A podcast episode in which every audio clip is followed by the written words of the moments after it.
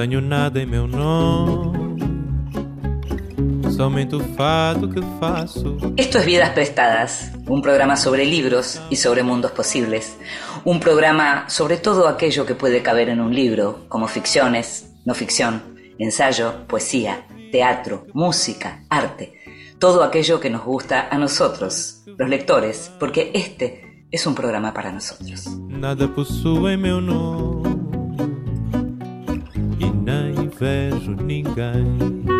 A los lectores nos gusta leer a solas, nos gusta también leer con otros que leen junto a nosotros y también nos gusta que nos lean en voz alta. Esta vez le pedimos a la escritora Gloria Peirano que lo hiciera.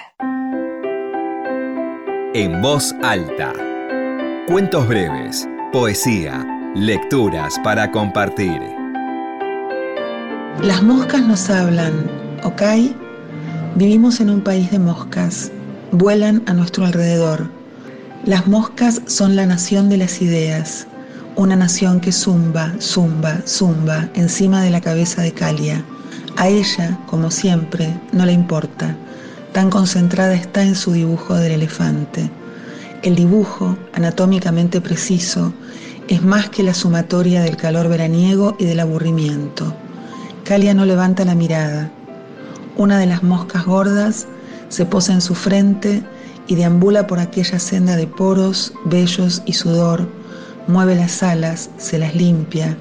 Qué buen lugar ha escogido la mosca para mirarlo todo, para contemplar el dibujo del elefante y hacer una apreciación artística, una valoración crítica.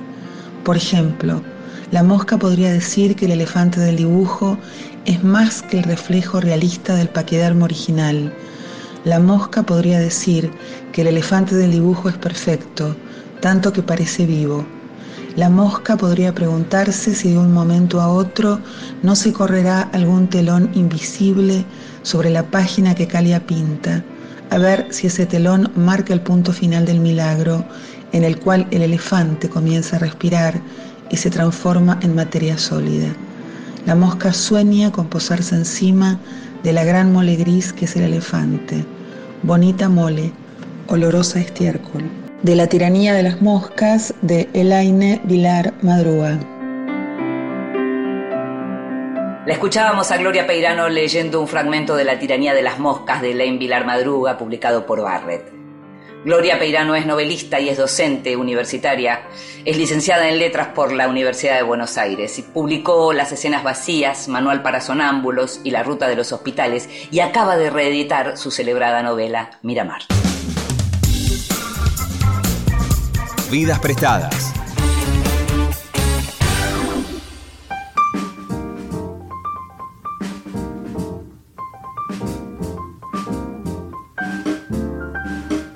Guillermo Martínez nació en Bahía Blanca en el año 1962. Estudió matemáticas, tiene un doctorado en lógica por la UBA, hizo sus estudios postdoctorales en Oxford. Es uno de los escritores argentinos más leídos en su país y más celebrados y premiados en el mundo. Crítico y narrador, en su obra hay cuentos como los de Infierno Grande, novelas como Acerca de Roderer, La mujer del maestro, Crímenes imperceptibles, La muerte lenta de Luciana B., Yo también tuve una novia bisexual, Los crímenes de Alicia y ensayos como Borges y la matemática y la razón literaria.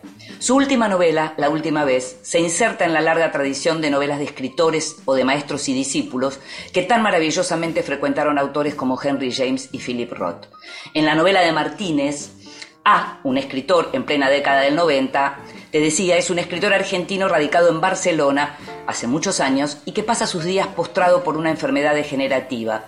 A quiere darle a leer su último manuscrito a Merton, acaso el mejor crítico de su generación, que haya, y además el mejor crítico que se haya conocido en mucho tiempo, el más lúcido e incorruptible. Y es justamente gracias a esa honestidad intelectual que luego de ser el más exitoso de sus pares terminó fuera del circuito de legitimación de la literatura.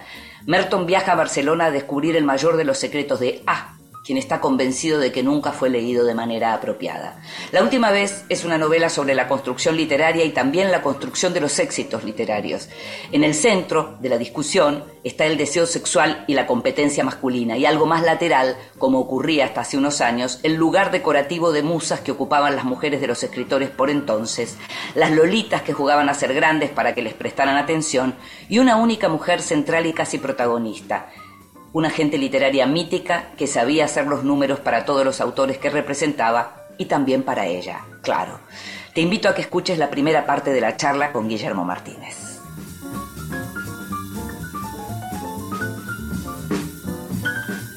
Y tenemos el placer, nos damos el gusto nuevamente de entrevistar a, Guillermo Martínez. Cuando estuvo en este programa fue cuando había, se había publicado Los Crímenes de Alicia, su premiada novela Los Crímenes de Alicia. Y ya entonces, Guillermo, habíamos hablado de algo que estabas escribiendo y que tenía que ver con, Henry James, un autor que en, lo particular a mí me interesa mucho, por quien compartimos como, cierta, eh, cierto gusto y admiración. Y la última vez, una intriga literaria, como, como se, digamos, como se define la bajada de la novela, tiene que ver y mucho con Henry James. Contame un poco el amor por Henry James y cómo surge la última vez. Mira, en realidad, eh, curiosamente, eh, si bien yo había leído mucho de los relatos sobre la escena literaria de Henry James, eh, la pista sobre este en particular me, lo, me la dio Daniel Gebel en un viaje que compartimos a un congreso en Villa Gesell. Él me habló de esta novela que yo no, había leído.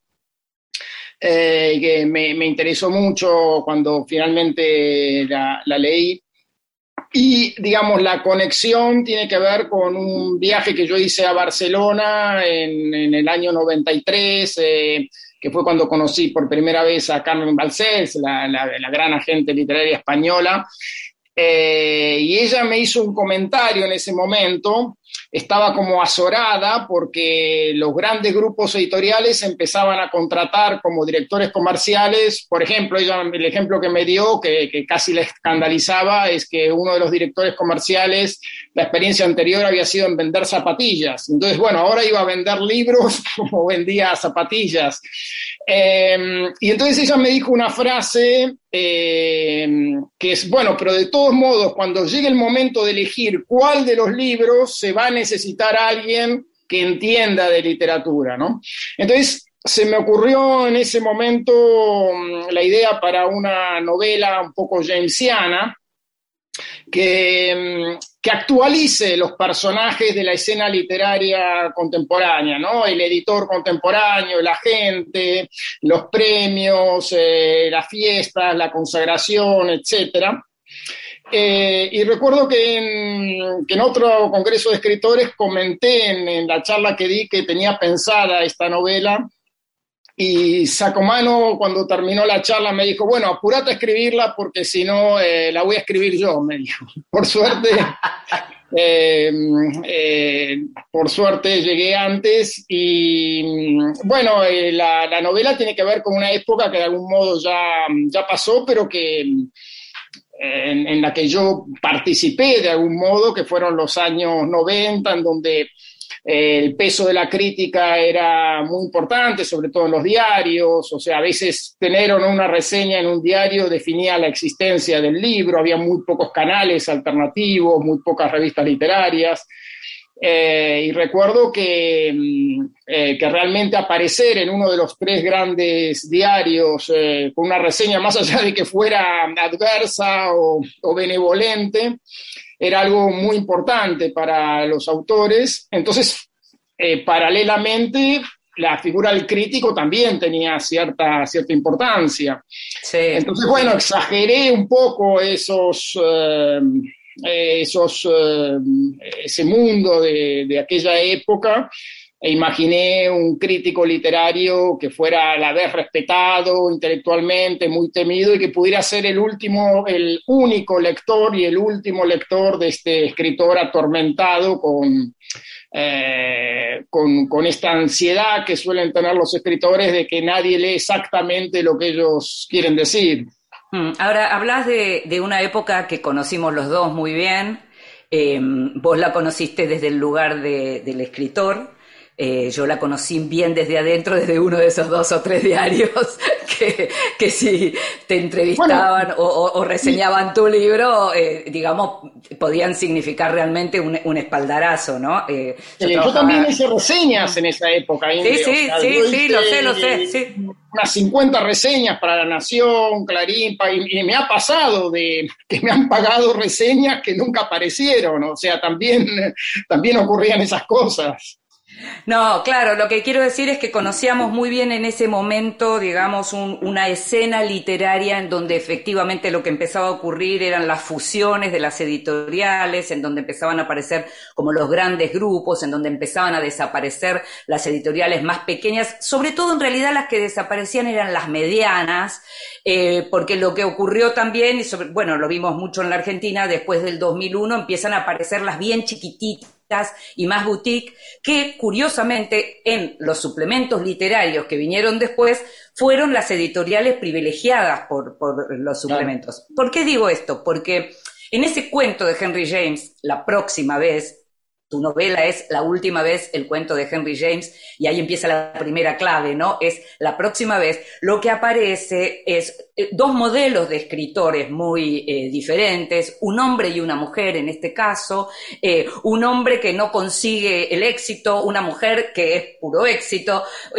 uno envidia al otro, es decir, uno envidia la posibilidad de tener muchos lectores, mientras el otro lo que envidia es la posibilidad de ser bien considerado y prestigioso. Un fracaso espléndido. Exacto. Hay, hay como una especie de, digamos, no es posible ser alguien muy celebrado eh, por los lectores y también celebrado por la crítica. Ese es como el mayor sueño, ¿no?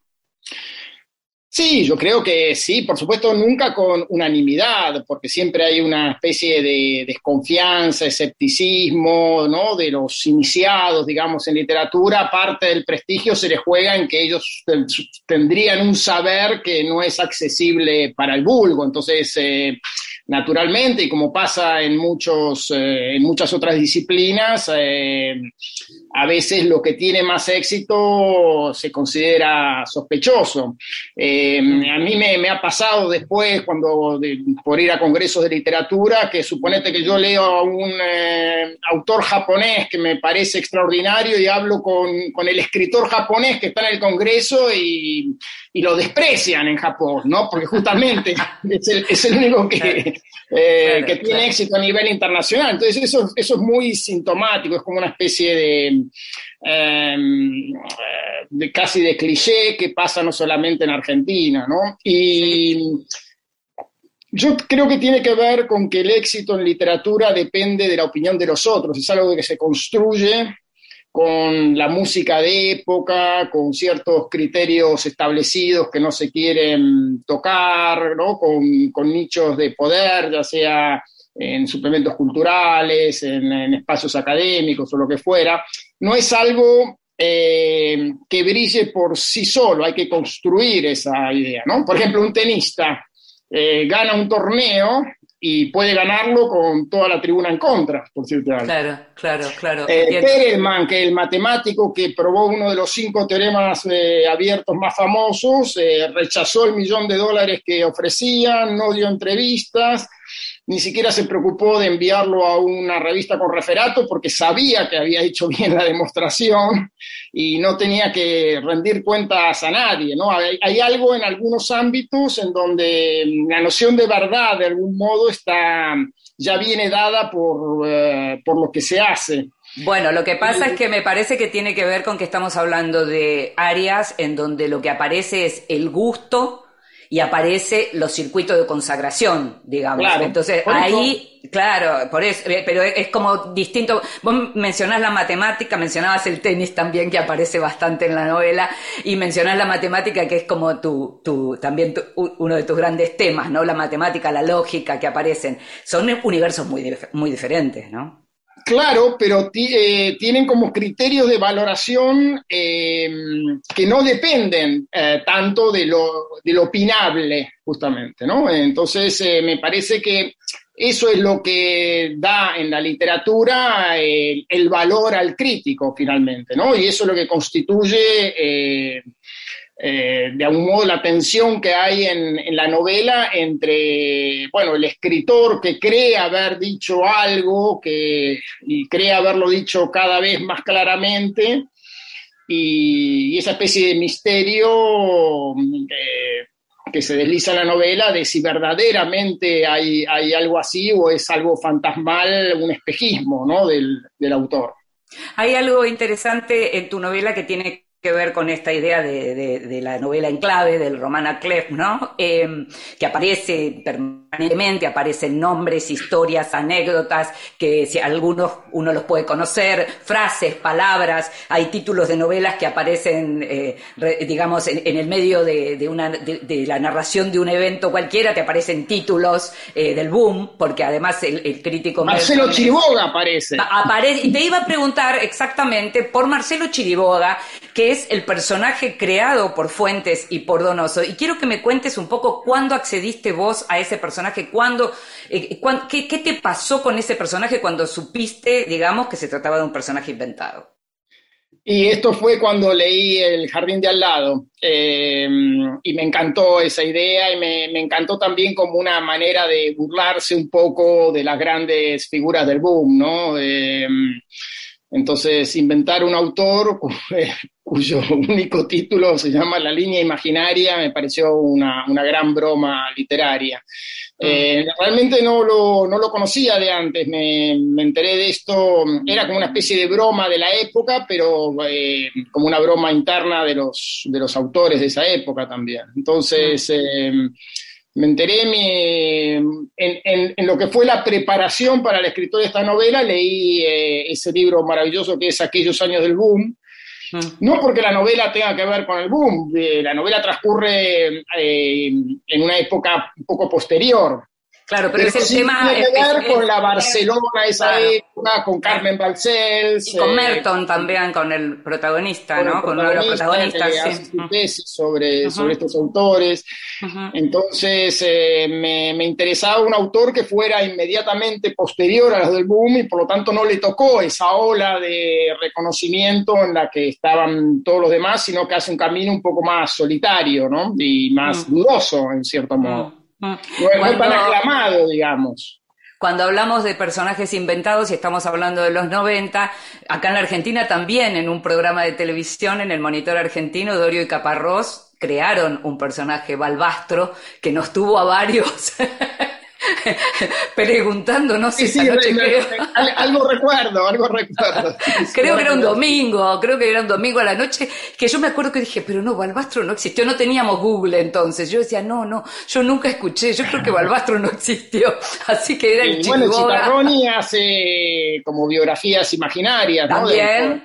tiene un libro entero. Exacto, exacto. Pero bueno, de todo eso está compuesta también tu novela, en donde lo que aparece también es un personaje, este personaje del escritor que mencionabas recién, que aparece con la inicial A, o sea, no, no, no, no hay un apellido ahí, sufre una enfermedad, está postrado y está queriendo no ir, o sea, no quiere irse de esta vida sin que alguien lea realmente su secreto de la literatura, porque él siente que ha sido mal leído siempre. Guillermo Martínez, ¿siente que fue mal leído? No, la verdad que mm, he tenido lectores excelentes. Eh, te, digo más, me pasó no hace mucho que estaba tomando un café, se bajó un muchacho de una bicicleta y me vino a decir una cantidad de cosas de mis libros que me parecieron extraordinarias. Bueno, ya está, eh, sí, es esto, ¿no? O sea, eh, muchas veces me ha pasado que lectores me han leído mm, muy bien y con generosidad y con, digamos, agudeza.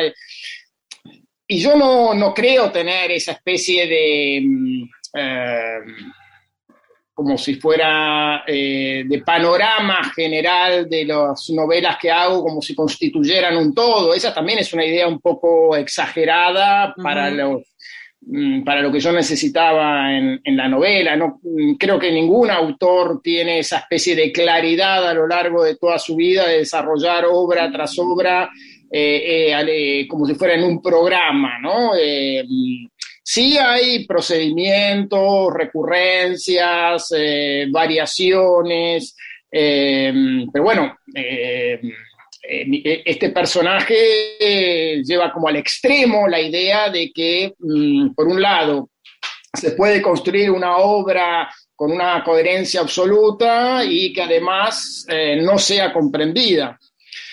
Pero sí me interesaba encontrar, eh, no dejarlo abierto, ¿no? O sea, sí me interesaba encontrar cuál era eh, esa clave. y eso fue lo que más me, me gustó, digamos, al pensar la novela, la posibilidad de pensar un programa literario, más allá de que mm, no se me ocurriera a mí llevarlo a cabo, ¿no? Eh, pero la posibilidad de decir, bueno, ¿qué podría haber oculto, como dice mm, el personaje de Nuria Monclús? ¿Qué es lo que embutió este, este escritor en sus libros eh, y encontrar algo que sea interesante hasta cierto punto y que no sea totalmente previsible. Por eso la novela yo la escribí como si fuera una novela policial. Mi idea era que se pudiera leer como una novela de suspenso. ¿no? Hay, eh, hay, algo, hay algo de eso sí, y sobre todo en el final, en el, final final, digamos, y sin spoilear, en donde también, para seguir con las referencias, hay hasta casi una especie de, de, escenario nombre de la rosa, ¿no? Hay un escenario ahí mínimo de monasterio, ¿no? En donde de algún modo también lo que hay es como una referencia. O sea, la novela está plena de referencias. Vos también, de algún modo, mientras la preparabas, te imaginabas un crítico o un lector crítico que fuera tomando nota y diciendo, ah, este es mi Eureka. Exactamente, yo quería manejarme con esa especie de fair play de la novela policial de intriga, es decir, que el lector fuera eh, adueñándose de las pistas que aparecían a lo largo de la novela para poder eh, entrever alguna posibilidad en, la, resolución eh, antes que este lector, ¿no? Sí, de algún modo el, lector de la novela tendría que posicionarse como Merton, digamos, que es el crítico, el joven crítico que, tiene que desentrañar, claro, desentrañar la clave. Claro. Te invito a que escuchemos música y enseguida seguimos hablando porque mencionabas a Nuria, antes mencionaste a Carmen Balcells, pero después de la música charlamos sobre eso. A girl, color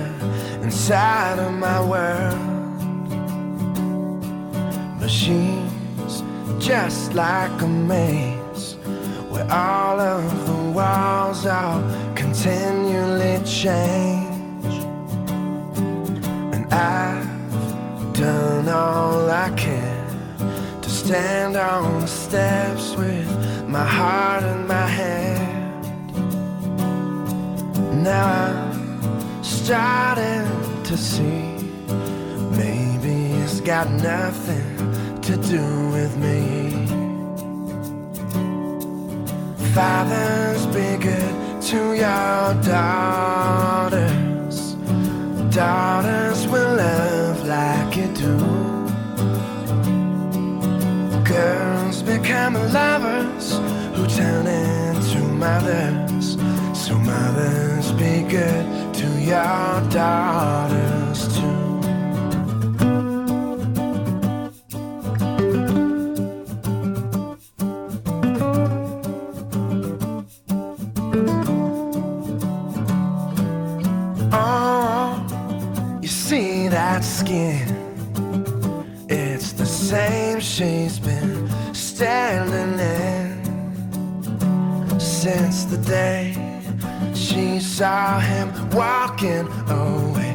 Now she's left cleaning up the mess he made. So, fathers, be good to your daughters. Daughters will love like you do. Girls become lovers who turn into mothers. So mothers be good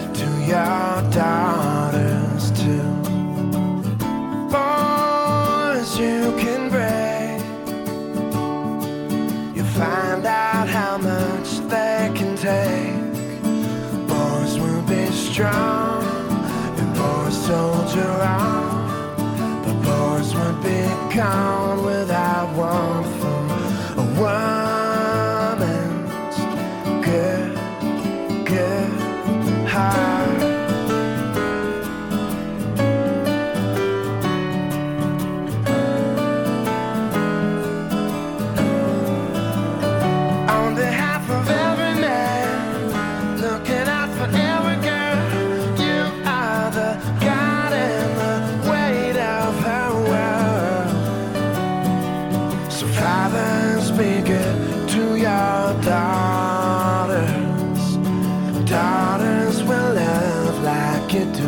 Escuchamos a John Mayer, Daughters. Girls become lovers who turn into mothers.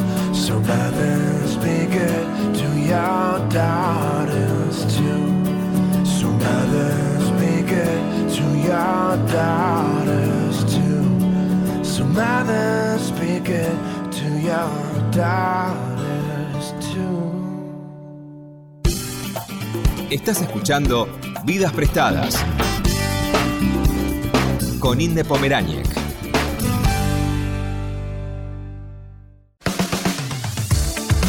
Continuamos en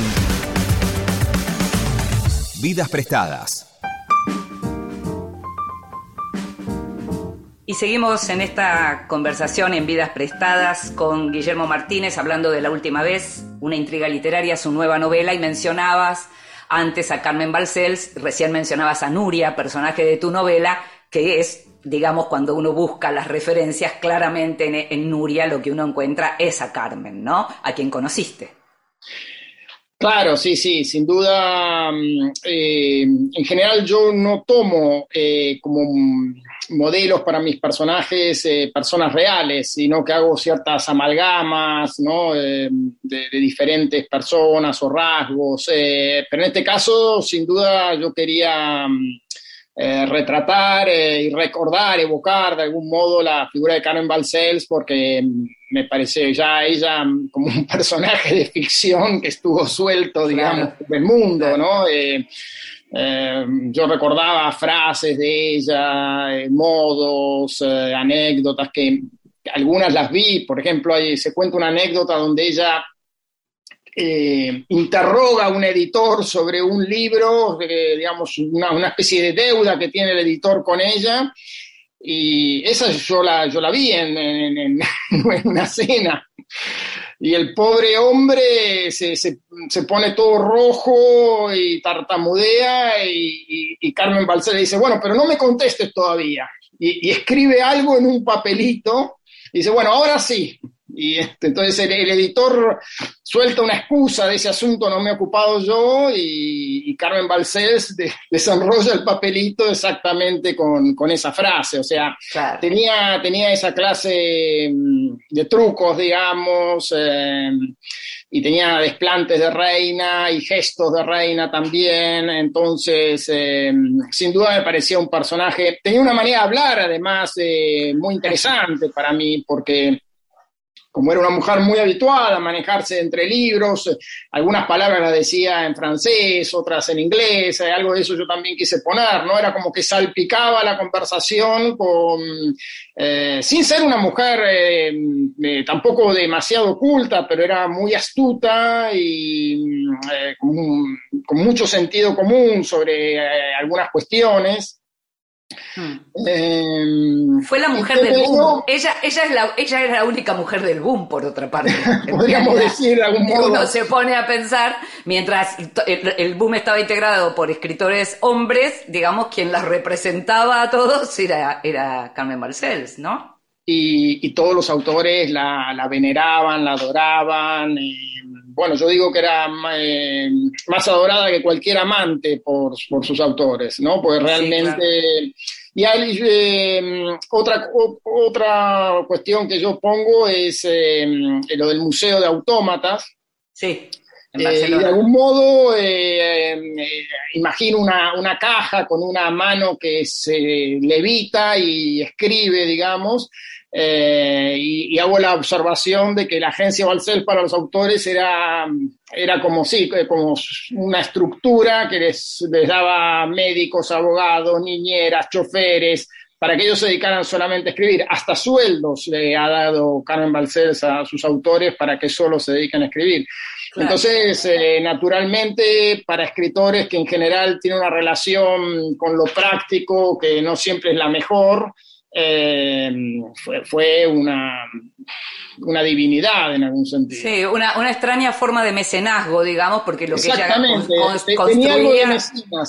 Claro, y lo que Tenía ella una construía... generosidad eh, abrumadora, eh, Ah. es que, mm, cuando te llevaba a cenar, cuando invitaba a cenar. eh, esto, esto es algo que yo no vi nunca en ningún otro lugar del mundo. Esto es algo bastante español, ¿no? O sea, las, las grandes reuniones donde se piden vinos, bebidas, comidas, que se sentaban a, a almorzar a, a las 2 de la tarde y se levantaban a las 7 de la tarde. Tal cual, sí, sí, sí, sí.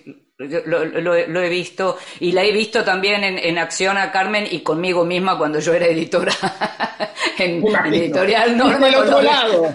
con los derechos de García Márquez, que por, por supuesto tenía además to- todas las atribuciones para, para defenderlos y mucho, pero bueno, negociar con ella no, no era muy sencillo y, digo, no sé si alguno podrá decir claramente yo le gané una disputa por derechos a Carmen Barcelos. No creo que haya tantos, digamos, que lo, que lo hayan podido hacer. Ahora, hablábamos de... Estamos hablando de todo lo que tiene que ver con, con el tema de los autores y con las obras, y algo que aparece y que aparece en Merton como algo que Merton se propone a sí mismo cada vez que se, que se dispone a leer, y es separar autor y obra, ¿no? Que es algo que en este momento, de lo que se está hablando mucho en este momento, eh, cuando hablamos de la cultura de la cancelación, la era de la cancelación, y en donde muchos estamos diciendo, bueno, pero una cosa es lo que pasa con eh, el autor como persona y otra cosa es lo que pasa con ese señor como autor, o esa señora como autor o autora. Y entonces, ¿cómo hacemos para separar? ¿Es posible separar autor de obra? eh, en mi opinión, y que un poco la deslizo en el personaje de Merton, no solamente es posible, sino que para mí, para apreciar la obra, hay que separarlo. Más allá de que uno después se entere de que, bueno, tal escena tenía una especie de eh, ligadura con algún hecho de, la vida. Porque mm, desde el punto de vista, te epistemológico, eh, sabemos que los autores lo que hacen es tomar quizá algo como un pie, pero eso no, no, no significa nada, porque justamente lo que hacen a continuación es distorsionarlo, agudizarlo, eh, desfigurarlo. Eh, Abelardo Castillo solía decir, eh, mis personajes eh, en los libros suelen detestar las cosas que yo amo, pero bueno, Ah. por, por distintas razones creativas, uno no necesita esa clase de mm, contrastes, de malevolencias, etcétera, ¿no es cierto? Entonces, eh, me parece que es... eh, Pe- ¿Cómo te Pero la pregunta también era, era, va en dirección a, a, por ejemplo, ¿qué pasa cuando hay un autor o una autora acusada de determinados delitos, digamos, o no solo acusados, sino delitos probados, o crímenes probados, o que ideológicamente eh, funciona, fueron funcionales a movimientos que terminaron, eh, digamos, eh, siendo violentos o matando gente? Es decir, ¿cómo hacemos para separar en ese sentido la obra de arte de la que hablábamos antes cuando hablábamos del gusto y hablábamos de los circuitos, ¿no? ¿Cómo hacemos? Bueno, pero sabemos perfectamente que un gran número de escritores eh, han tenido problemas con la ley, eh, lo han confesado, deslizado en, sus obras. eh, a mí me parece que hay que seguir separándolo, o sea, si no, no podemos leer a Celine, que hay una escena en donde él prácticamente viola a una mujer, eh, lo cuenta. Eh, Ne- Neruda también eh, comenta algo que no lo deja muy bien parado. eh, no sé, me parece a mí que Patricia Highsmith era cleptómana, ¿qué vamos a hacer? no sé. Pero escribía muy bien. Pues, pero, Guillermo. por supuesto, pero además, de, ¿cómo te puedo decir? Me fío un poco más de una escritora policial que haya tenido algún delito que de, de- de Sor Juana si se va a poner a escribir eh, novela policial.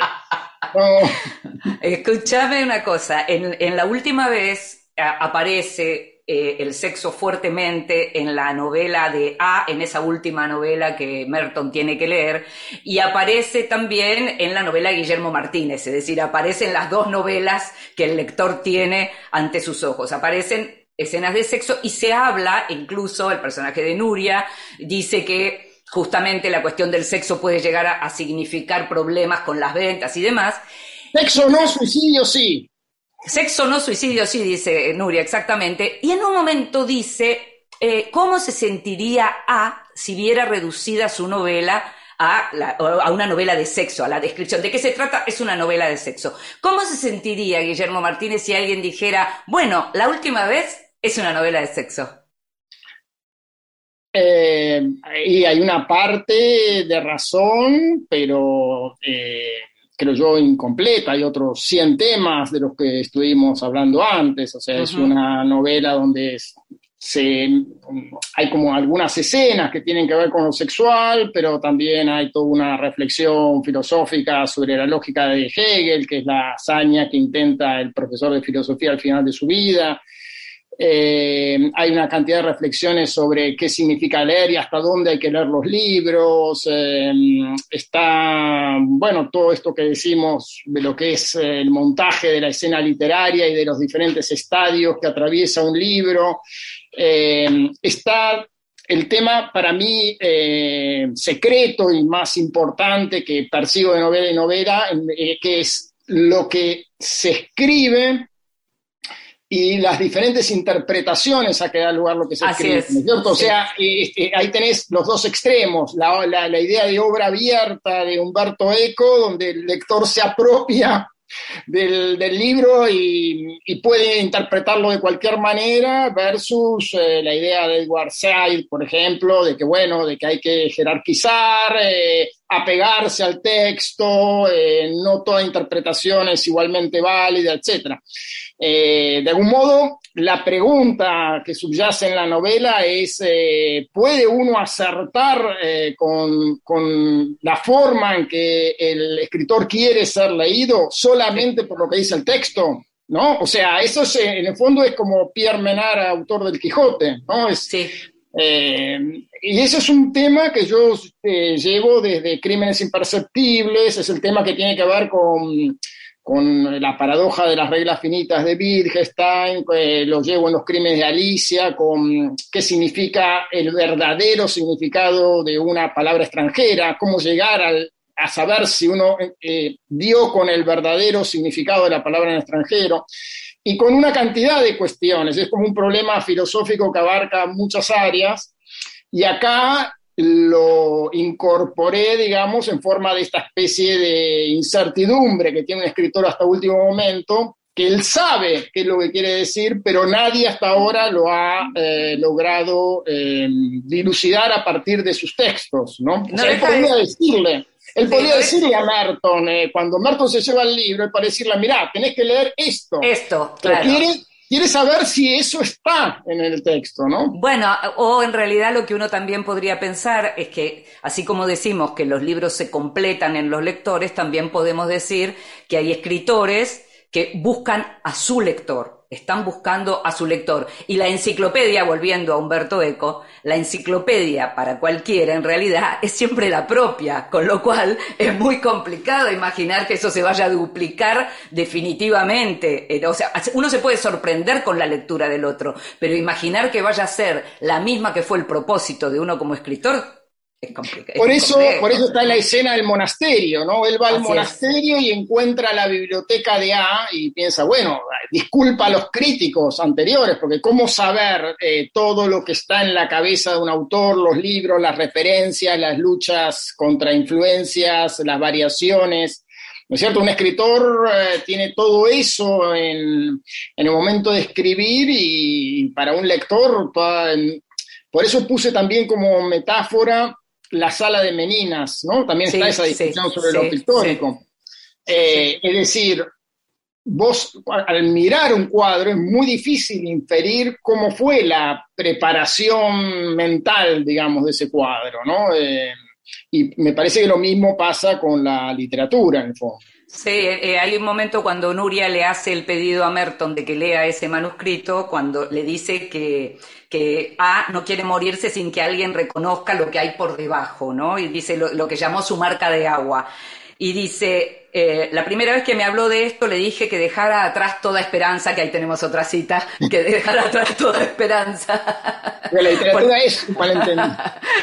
Porque la lectura fatalmente es un malentendido. Cada quien encuentra lo que quiere en un libro, ¿no? Le dice. Y antes le había dicho, escritores hay debajo de cada piedra y críticos con una novela escondida bajo el brazo también pero alguien como tú que lea con ese rigor y que no tenga el culo alquilado, ese es otro cantar. Eso también resulta interesante porque está hablando como del crítico, por, eh, digamos, esta idea de- del crítico que no se ve a sí mismo solo como un autor, sino que está para desentrañar el enigma del otro, ¿no? Me pareció súper Eh, claro, el crítico como una especie de lector supremo, ¿no? O sea, a mí me parece que es una, una gran tarea intelectual la del, la del crítico en ese sentido. Lo que pasa es que en general lo- los críticos tienen sus propias novelas, sus propios grupos, sus, eh, como, si, como si te dijera, su propio partido literario, ¿no? Entonces es muy difícil encontrar eh, gente que esté orgullosa de ser solamente crítico y que se dedique con esta, con esta especie de mm, ambición intelectual que yo pongo en, en el personaje. Bueno, porque en general además existió siempre esa idea del, del crítico como el escritor frustrado. Mientras uno hace crítica de danza, de pronto no necesariamente es un bailarín frustrado, o si es de arte, no necesariamente es un artista frustrado, pero con la escritura, como, como la crítica, digamos, como el género se hace con las mismas herramientas que le trabajan los escritores, que la escritura, ahí me parece, porque uno no hace crítica de arte pintando, la hace Claro. escribiendo o hablando. Entonces, me- la- con la palabra, digamos. Me parece Claro, que el pero- tema de la palabra es, ¿no? Sí, pero eh, la crítica tiene mucho que ver con el ensayo, diría yo, ¿no? Así No- es. no- eh, hay, hubo después toda una idea del crítico como artista, ¿no? Eh, pero yo los críticos que aprecio más son los que se atienen al texto y no que quieren desarrollar una teoría y abalanzarse sobre el texto para ejemplificar claro, claro. O sea, a mí me interesa la crítica que va desde el texto hacia la teoría, ¿no? Y que se, a- se apega un poco al texto, ¿no? No que toma el texto como excusa. Mm. Ahí entonces tendríamos como para terminar esta idea de los escritores que buscan que se lean lo que quisieron decir y los críticos que fuerzan los textos para que digan lo que ellos piensan. Algo así sería.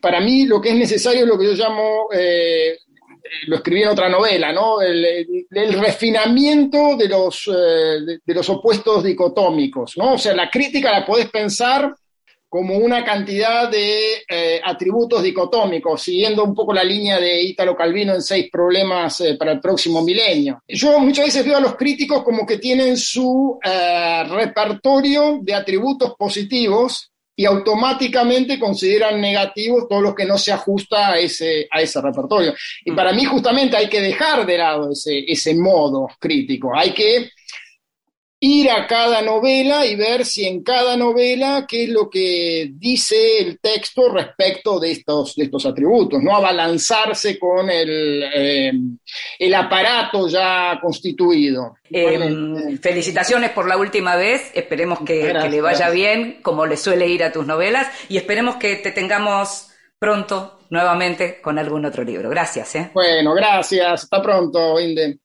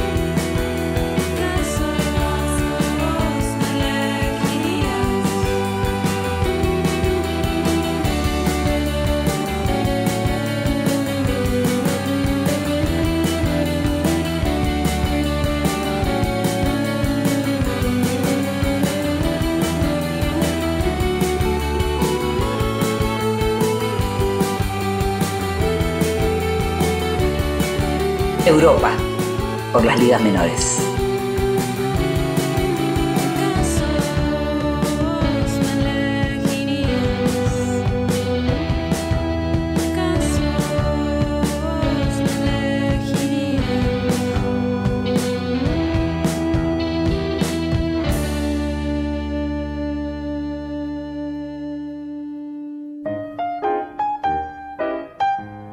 Te regalo un libro. Recomendaciones y sugerencias para tomar nota. Hola, soy Gri Vanessa Lázaro, autora de Niña Basuredo, publicada por Blatan Ríos. Elegí el libro Ojos Azules, publicado en 1970 por la autora Toni Morrison, cuyo verdadero nombre es Chloe Wofford. La novela trata sobre la vida de Pécola, una niña negra que vive en un barrio pobre, hija de padres obreros. Su madre trabaja como empleada doméstica y su padre no trabaja.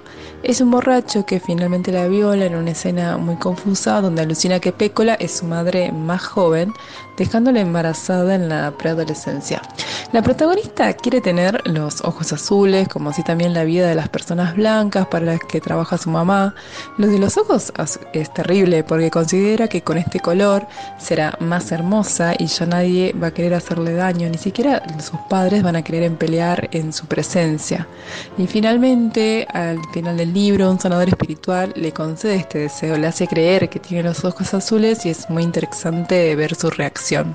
Aún así, podemos ver un mundo lleno de bellas descripciones, sueños, aspiraciones contados por varios narradores, la mayoría de ellos niños. Pécola ama tomar la leche tibia en una taza con la cara grabada de Shirley Temple. Es un libro de contrastes donde en- las primeras páginas vemos la descripción de unas bellas caléndulas. A mí siempre me interesó lo que actualmente se llama literatura social, un término que me cuesta aceptar porque me suena despectivo, que podríamos decir que esta es una novela de clases sociales sobre niñas blancas y ricas versus niñas negras, feas y pobres. En realidad me gustan las historias con seres humanos en situaciones límites, en esos escenarios con catástrofes físicas, sociales, discriminatorias, económicas, donde podemos ver lo mejor y lo peor de los personajes, tanto en lo que piensan como a través de sus acciones. Es como una presión imaginaria que origina caos, pero en los escenarios más hostiles existen momentos bellos y felices, porque aunque me digan que no, el libro está lleno de momentos felices.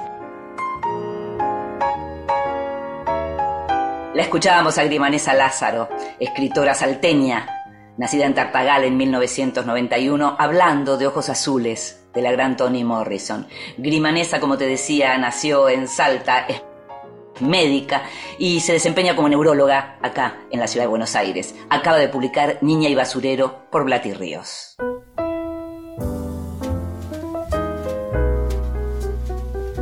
Libros que sí. Títulos nuevos y no tan nuevos que son imperdibles.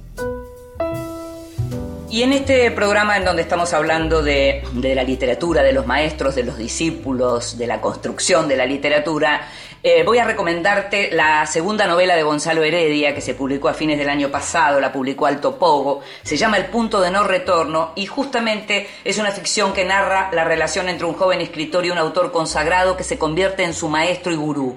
Y el triángulo amoroso se completa con la mujer y musa del mayor, de este maestro, eh, que tiene esta relación tan especial con, su discípulo. El, el maestro se llama Sayetz y el discípulo es quien narra la historia, que está muy bien contada y que realmente vale la pena leer. El libro se llama El punto de no retorno, Gonzalo Heredia, y ha- hace también una narración y cuenta como desde adentro el funcionamiento de, eh, también en cierta forma más paródica, ¿no? El funcionamiento de los talleres literarios.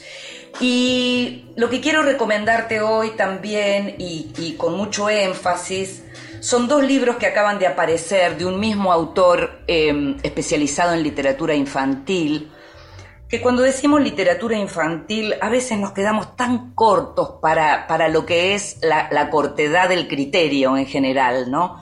Eh, te hablo de Nicolás Schuff, que es un autor que produce hace mucho tiempo y temas muy diversos y formas muy diversas, que tiene un talento especial con la escritura, no solo con la temática, si- sino con el modo de escribir. y que acaban de publicarse un libro y de reeditarse otro. Uno es Vida de un lápiz, publicado por Limonero, el otro es Las interrupciones, ahora reeditado en Fondo de Cultura Económica. Las interrupciones es un libro que fue muy premiado en su momento. La ilustradora es Mariana Ruiz Johnson. Es un libro que surge a partir de una frase de, de, de una escritora mexicana muy conocida, Margot Glantz, que es la literatura no podría existir si no existieran las moscas, dice. Y a partir de eso, Nicolás escribe, Nico, me gusta llamarlo Nico, escribe un libro en donde eh, trabaja con los distintos géneros y empieza a contar lo que tiene que ver con esos géneros o distintas historias. Empieza a crear distintas historias, todas jugando en el mejor estilo limerick o, como eran las rimas de antes, pero con esta idea de jugar con la lengua para contar las historias. Eh, es también un, un, texto que habla de cómo se construye una historia, por supuesto, cómo se construye un género, cómo se trabaja, cómo se qué se necesita para contar una buena historia. El libro es además muy entretenido y las ilustraciones son preciosas. Vida de un lápiz es un libro en, blanco y negro, que, con, con sepia también, tiene menos color que el anterior, pero en donde lo que hay es como a partir de la historia de un árbol puede haber distintas historias porque a partir del árbol surge el lápiz que irá de mano en mano a contar distintas historias. Es un libro precioso, este es de tapa dura, en este hay muy poquito color, casi todo, como te decía, es blanco, negro y sepia, eh, y lo que aparece también es la presencia de un escritor maravilloso como Nicolás Schuff, que puede entretener a los chicos y puede hacer pensar mucho a los grandes.